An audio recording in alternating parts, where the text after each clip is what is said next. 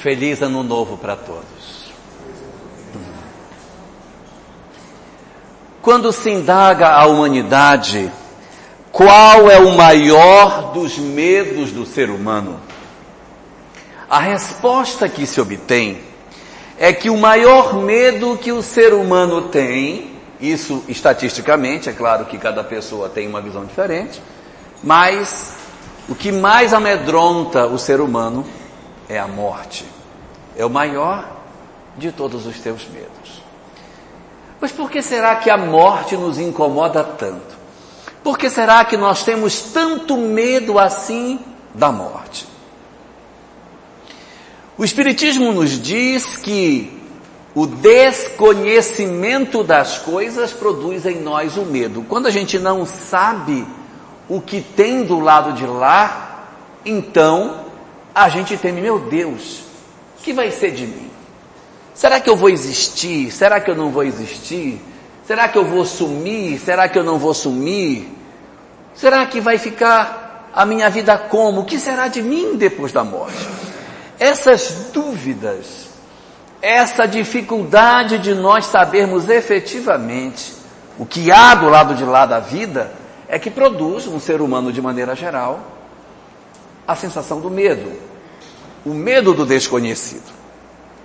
Porém, a doutrina espírita vem até nós e nos traz uma série de informações sobre a vida após a morte, sobre o que nós temos do lado de lá, nos informando que a vida continua e que a nossa existência tem um contínuo para o outro lado.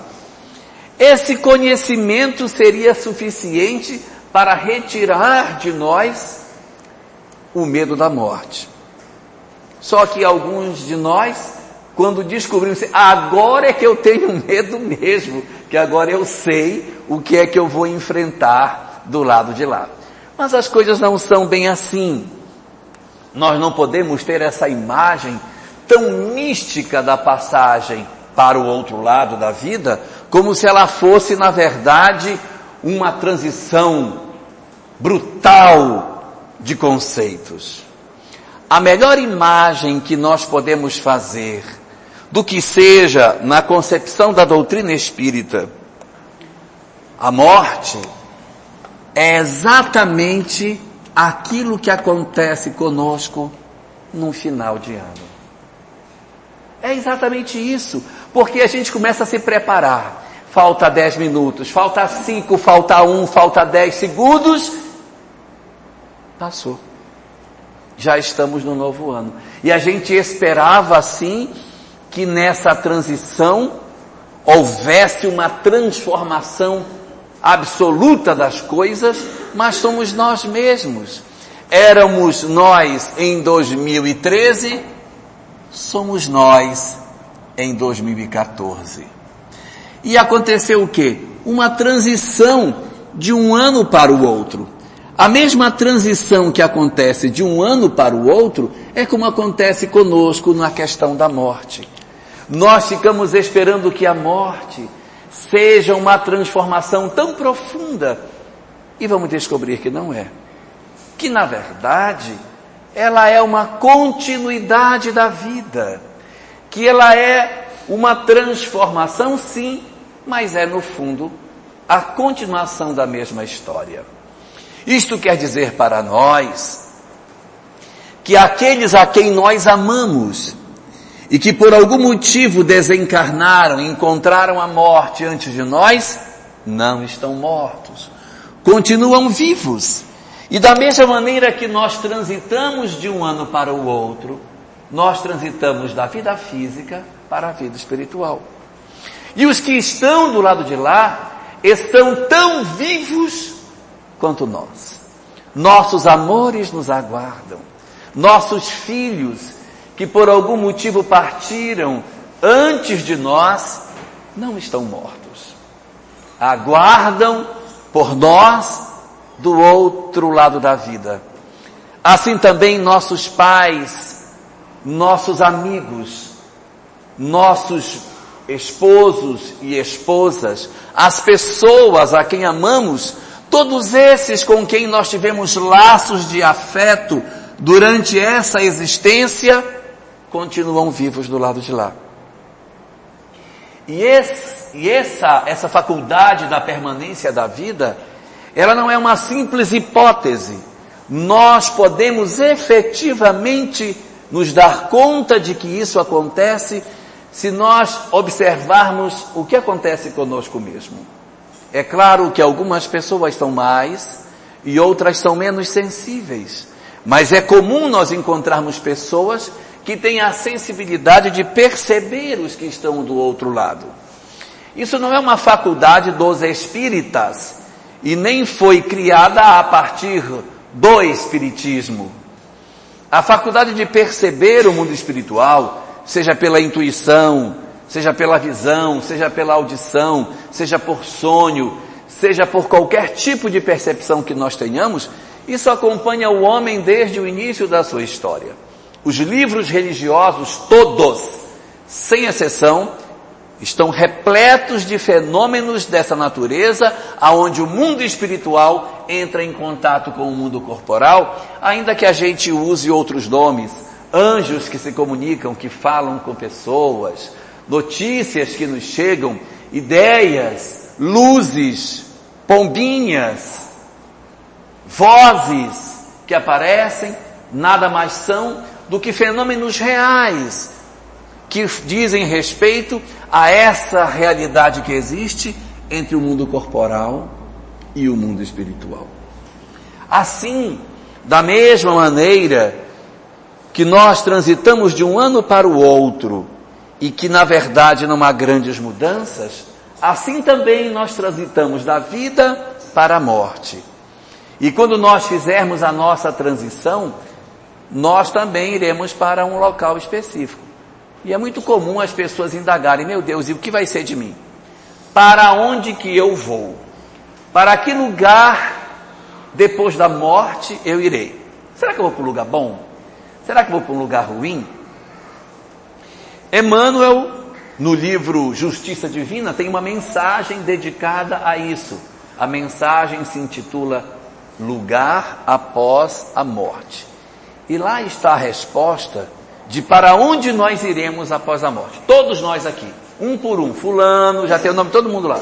Fulano vai para tal local, fulano para tal local. Já está descrito lá. Se alguém tem dúvida para onde vai, é só pegar a mensagem lá que vai aparecer para onde a gente vai. Mas se vocês querem que eu mate a curiosidade de vocês, porque tem muitos homens aqui, e os homens costumam ser muito curiosos, né? Então, o que diz Emmanuel sobre isso? Para onde nós vamos após a morte? Diz ele, para saber para onde vamos após a morte, você não pode olhar o que você faz durante o tempo em que a sociedade lhe, de, lhe impõe algum tipo de dever. Ai, mas eu sou muito operoso, porque eu acordo de manhã, eu, eu vou, me levanto, aí eu dou banho no menino, dou banho no outro menino, aí eu vou, faço café, aí eu arrumo casa, aí eu faço o, o arroz, aí eu volto para cá. Isso, nada disso aí vale. Porque esses são deveres que a sociedade, de certa maneira, nos impõe. Então, para onde vamos? Diz Emmanuel Observe para onde você vai na sua hora vazia. Quando você diz assim: terminei todas as minhas obrigações, já lavei toda a roupa, já guardei a louça do almoço, já fiz tudo o que tinha que fazer, já passei, já lavei, já fiz tudo, não tem nada pendente. O que, que eu vou fazer? Aí a pessoa pode de repente, ah, Vou pegar uma obra para dar uma lida. É um indicativo. Vou assistir um filme. É um indicativo. Vou para a internet. É um indicativo.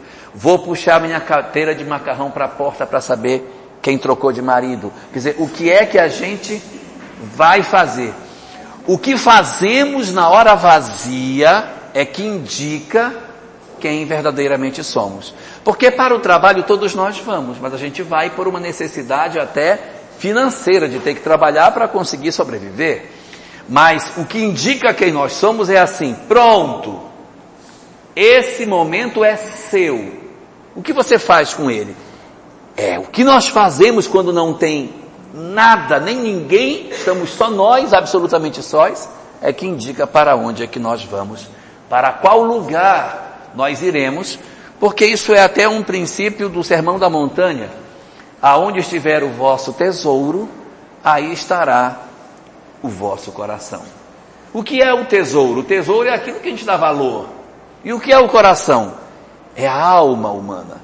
Então, aonde estiver aquilo que te interessa, aí estará a tua intimidade. Então, aquilo que para nós for precioso, é para isso que nós iremos destinar o nosso tempo. Então, após a morte, o nosso destino não será outro senão as discussões sobre aquilo que nós fazemos durante a vida física quando estamos sozinhos. O que fazemos é o que vai nos indicar do lado de lá.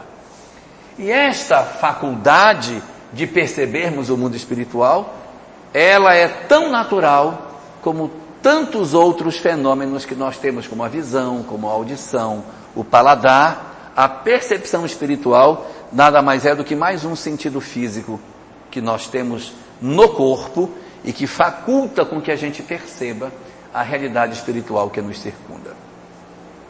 Assim, quando a gente observa uma transição de um ano para o outro, ainda que seja um simples girar do relógio e que não signifique nada cientificamente, tem para todos nós uma significação extraordinária. Por quê? Da mesma maneira que o minuto passa e nada representa, o minuto de virada de um ano para o outro representa muita coisa, diz dizendo tudo o que eu disse até agora. Por quê? Porque quando nós estamos no ano velho, nós estamos carregados nas nossas costas, já não aguentamos mais. Nós estamos loucos que o ano acabe para que comece um ano novo, para que a gente renove as nossas esperanças, renove os nossos propósitos.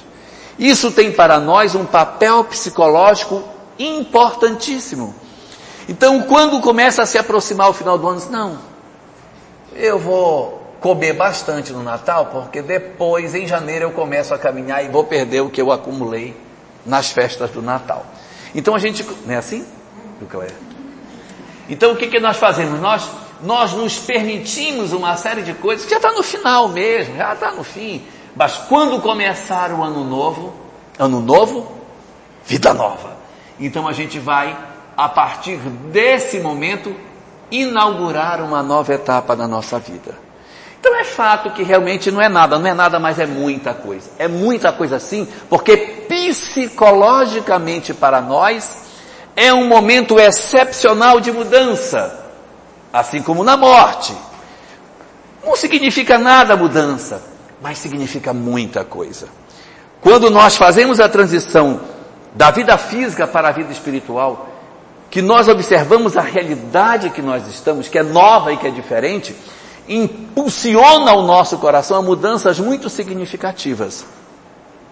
E muitos de nós, após a morte, nos damos conta de que perdemos muito tempo cultivando sentimentos que não deveríamos cultivar.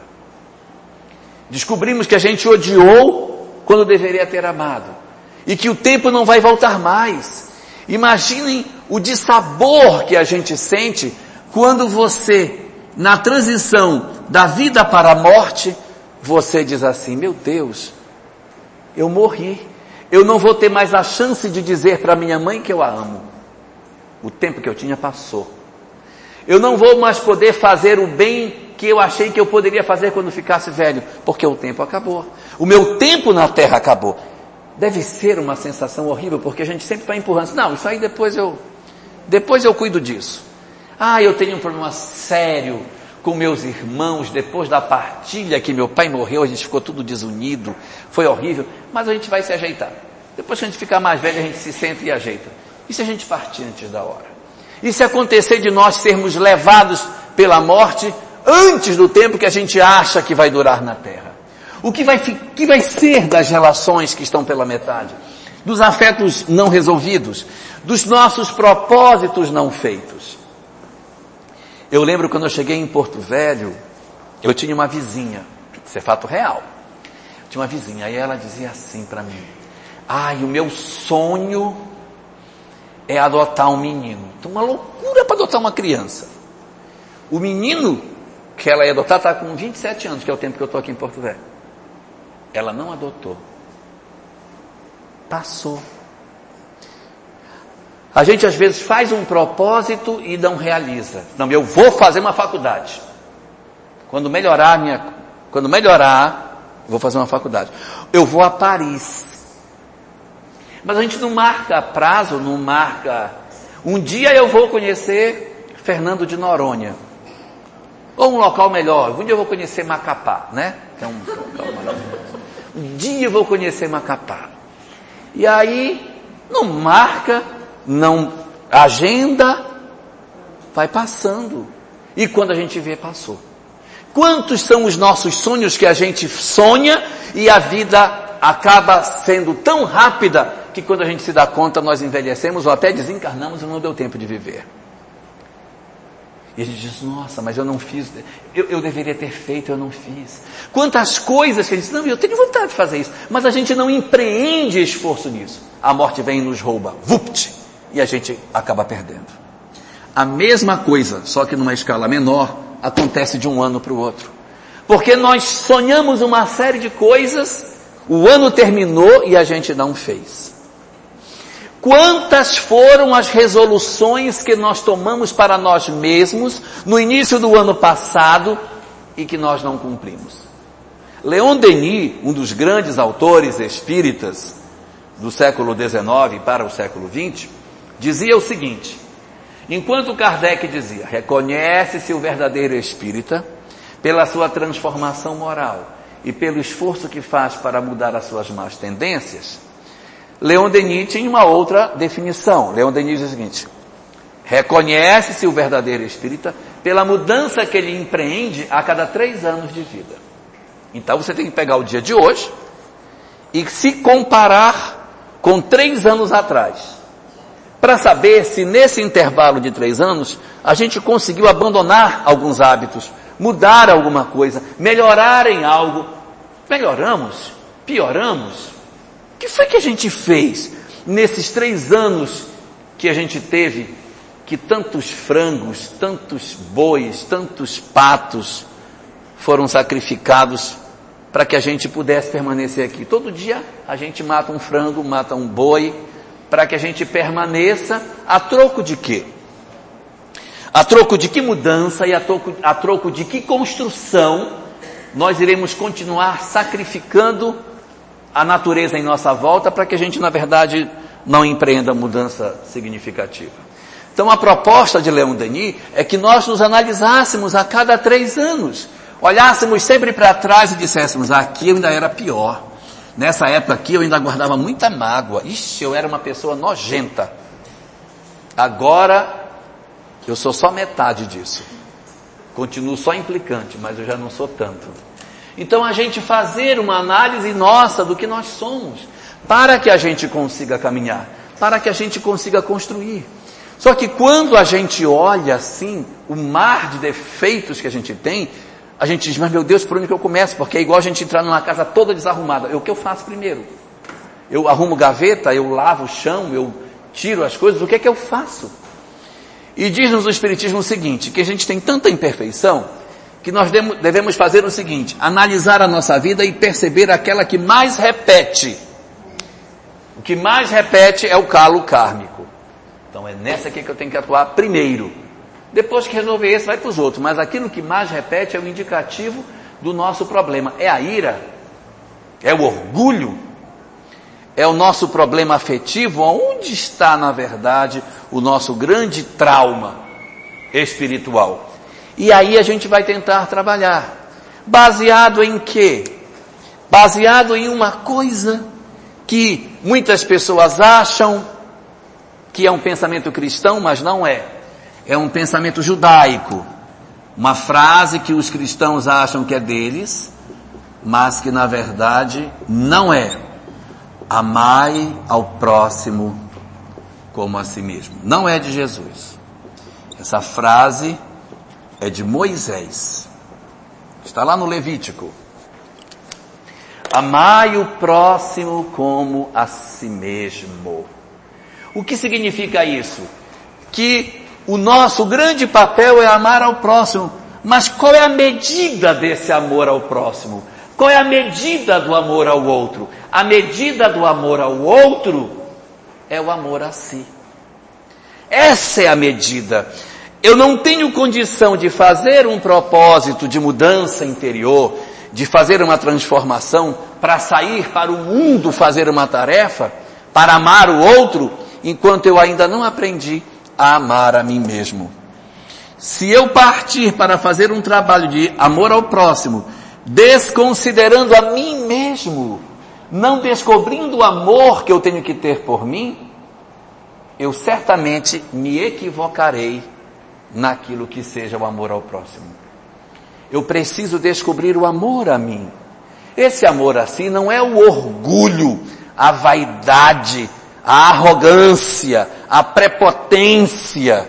O amor a si é o amor que a gente tem que ter à nossa própria história. A isso que estamos dizendo, o amor ao tempo que estamos tendo, o amor à vida que a gente tem. Valorizar. Será que a gente já parou para pensar quem somos nós? Nossa, como eu sou importante para Deus. Como eu sou importante. Às vezes a gente fica achando que importantes são as pessoas que receberam missões grandiosas. Ah, eu queria ser um presidente da república. Aí sim é uma missão maravilhosa, porque a pessoa para ser presidente da república ela vai tocar um país inteiro, ou então ser dono de uma empresa multinacional. Isso deve ser uma missão maravilhosa. Mas não é assim que funciona.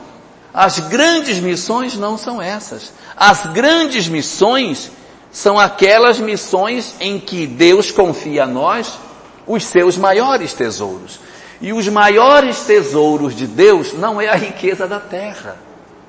Os maiores tesouros de Deus são os espíritos.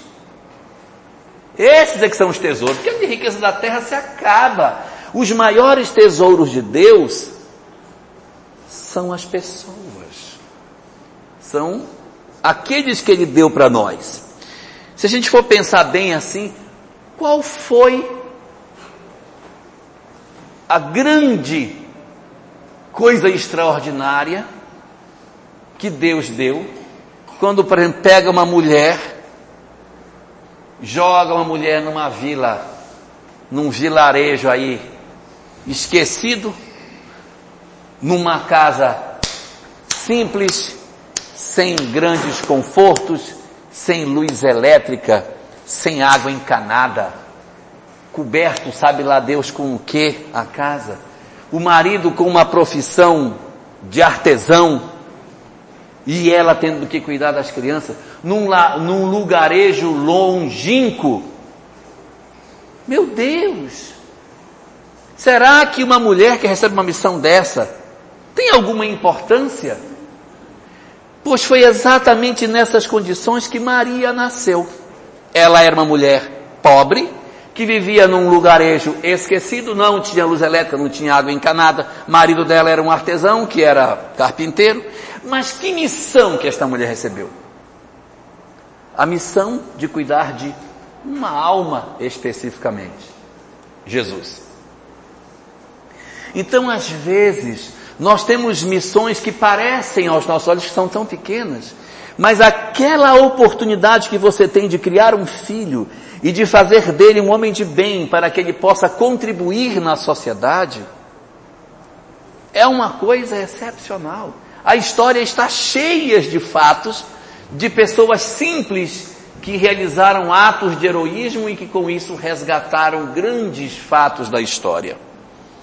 Se essas pessoas não fossem quem são, não tivessem feito na vida singela que tinham, resgatado uma carruagem que caiu dentro de um buraco, cuidado de alguém que precisou de socorro, que foi babá de alguém que amanhã foi uma pessoa tão significativa.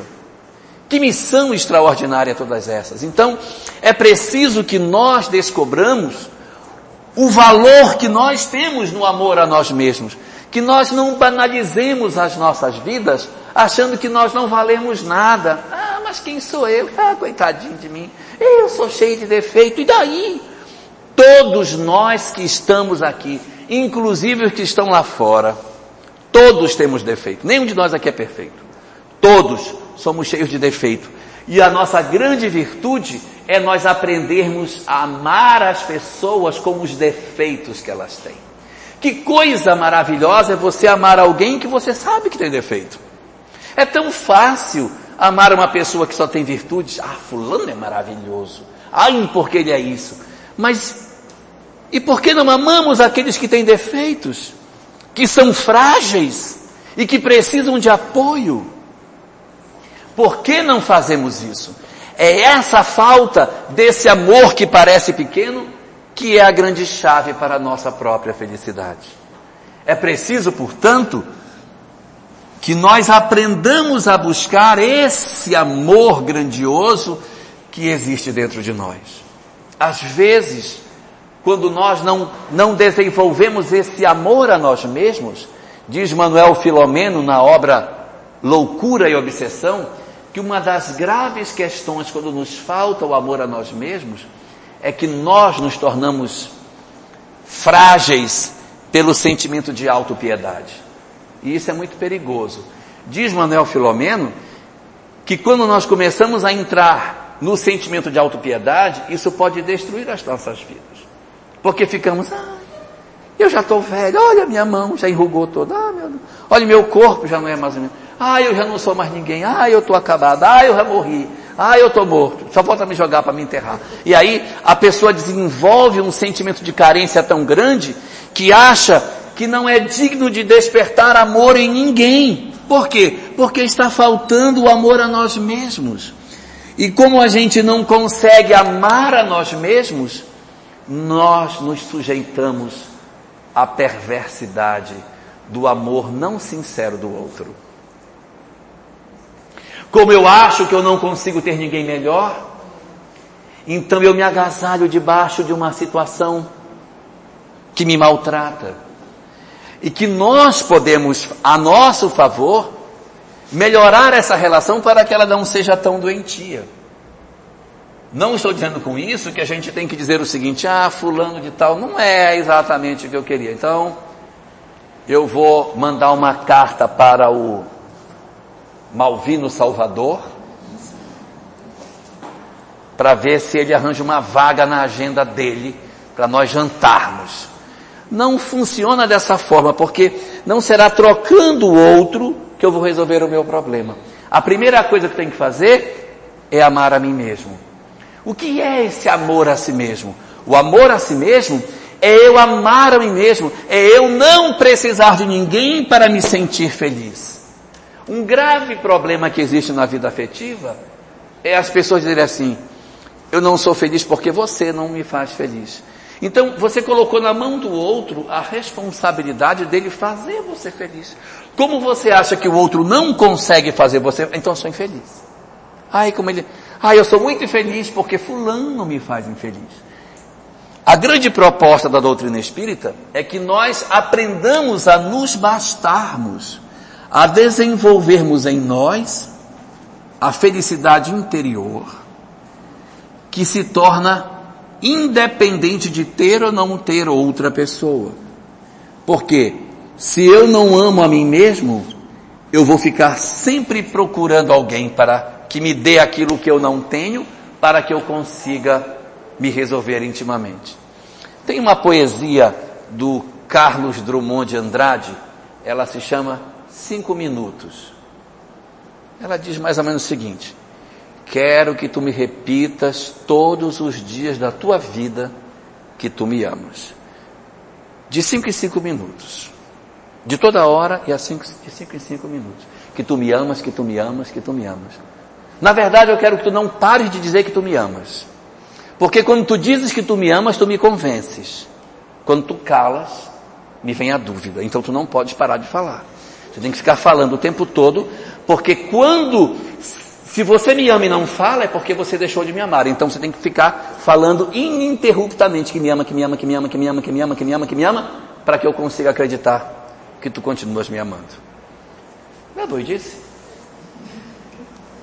Imagine se você tiver essa dependência de, do, do amor de alguém para que você consiga se sentir feliz. Então eu preciso, para amar ao próximo, resgatar o amor a mim mesmo. Ao mesmo tempo em que eu tenho que amar ao outro, eu preciso descobrir a dimensão do amor a mim para que eu consiga resgatar.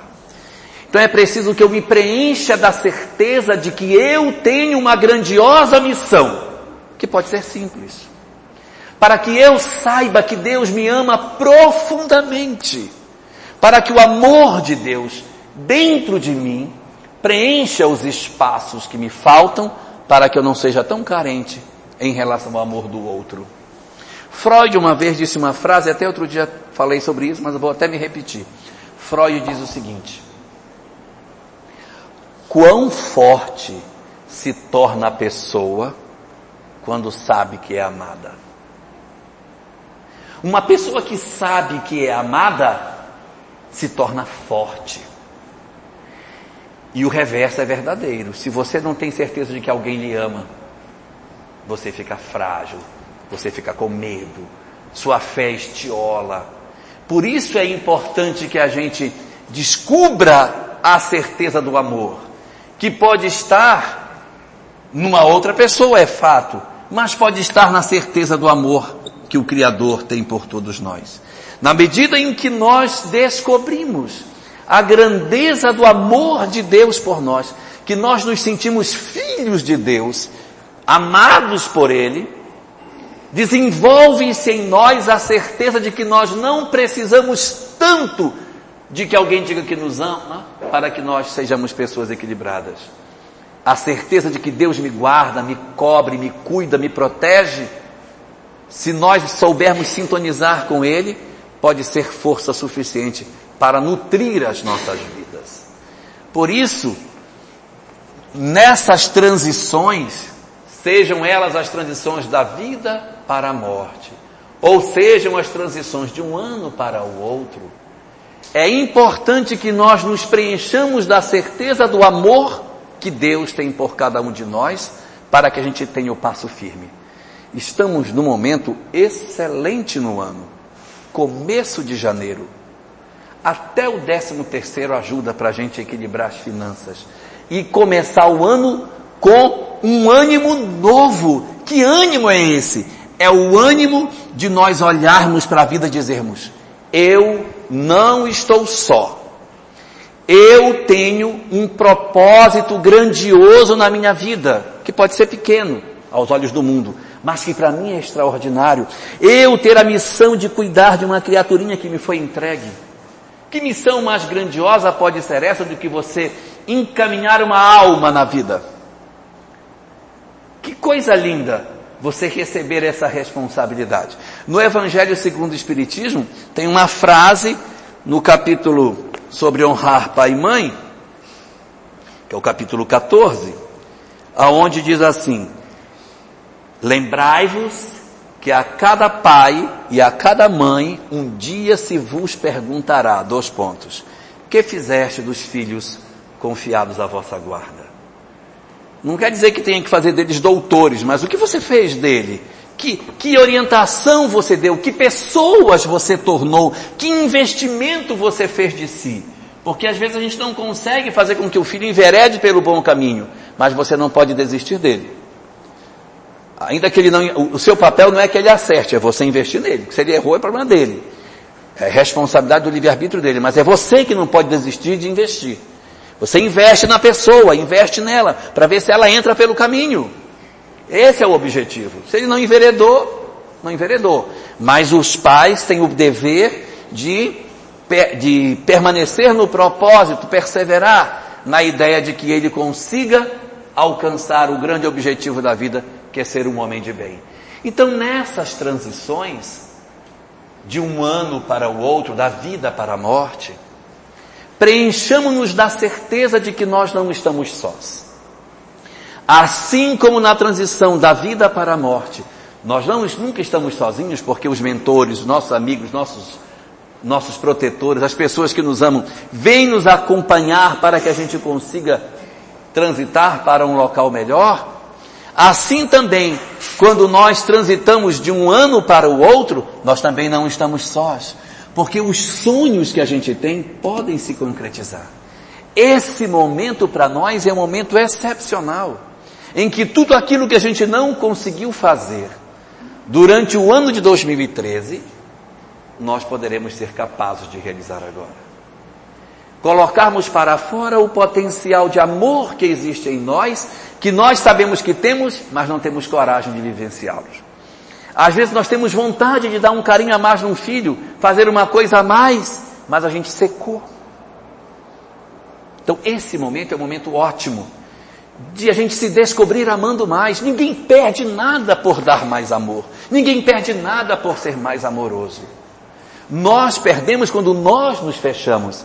Então esse é o momento maravilhoso em que aproveitando todo esse processo interior nosso, psicológico de mudança, que a gente aproveite isso para fazer um propósito íntimo, de dizer, eu estou inaugurando também no ano novo uma nova história de vida para mim.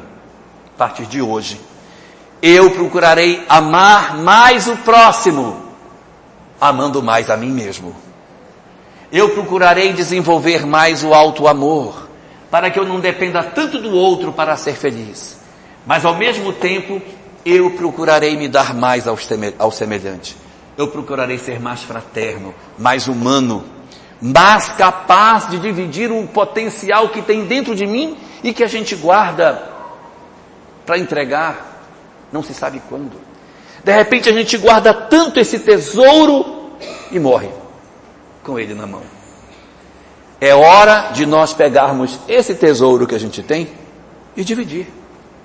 Dividir esse tesouro que nós temos. Na história do Cristo existe uma passagem muito interessante, ela é contada pelos quatro evangelistas, que é uma coisa bastante rara. Às vezes a história é contada por um, por outro, mas tem uma passagem que os quatro contam, que é a história da mulher que lavou os pés de Jesus com um vaso de alabastro.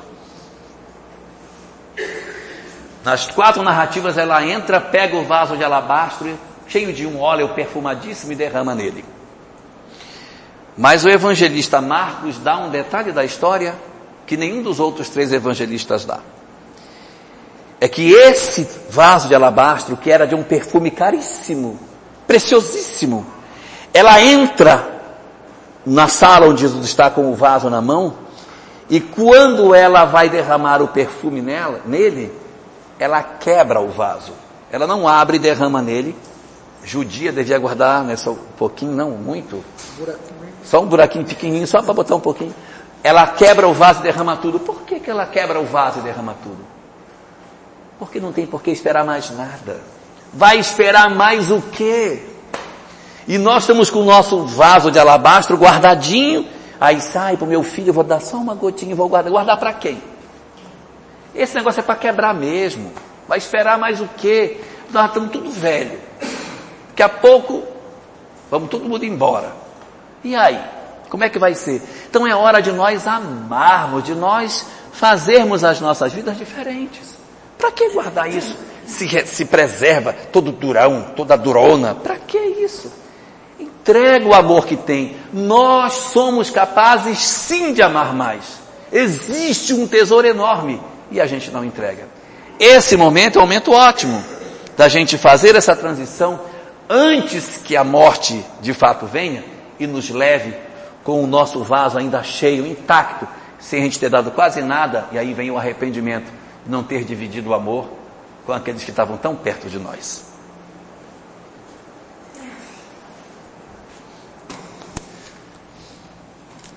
Não sei se tem alguém aí pensando igual a mim, quase eu não Por favor. É muita coisa, né? Muito bem colocado pelo Elahá.